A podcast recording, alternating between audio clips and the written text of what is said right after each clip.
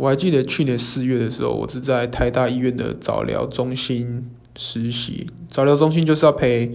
一群小朋友，然后那群小朋友都是那种有个障碍的，就是可能是情绪障碍啊，或是呃学习障碍，或是自闭症。就是我是，然后我是在物理治疗部门实习，就是帮他们做一些大动作的训练，然后教他们教他们跑步啊、跳跃之类的东西，或是教他们传接球。对，但今年四月已经在做完全不一样的工作，所以我觉得还蛮，嗯，还就是一年一年真的过得非常快，然后改变的非常大。